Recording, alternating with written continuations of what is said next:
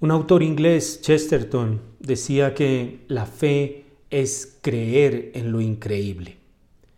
Y creo yo que Jesús en este domingo, cuando compara el reino de los cielos con una red, con un tesoro, con una perla de gran valor, te invita a creer en lo increíble. ¿Crees que te puedes encontrar con un tesoro en tu vida? ¿Crees que puedes salir a encontrar una perla de gran valor? Y para eso te invito a que mires. Y allí encontrarás ese tesoro y esa perla.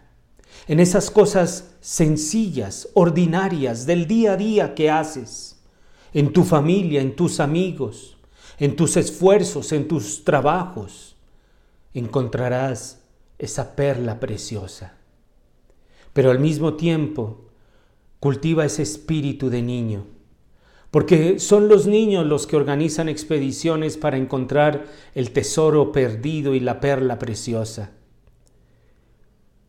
Cultiva ese espíritu de niño y mira y encontrarás esa perla preciosa y ese tesoro que te llenará de alegría.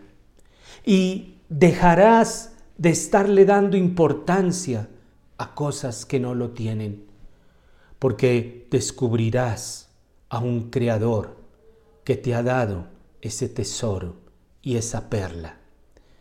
Y cuando lo encuentres, y solamente cuando lo encuentres, te abandonarás a esa red que te saca de tu ambiente y te lleva a la presencia de ese Creador que tanto te ama, a ese Creador que te ha dado pistas del gran tesoro y de la gran perla que es Él, Jesucristo, Hijo de Dios. Que Dios te bendiga.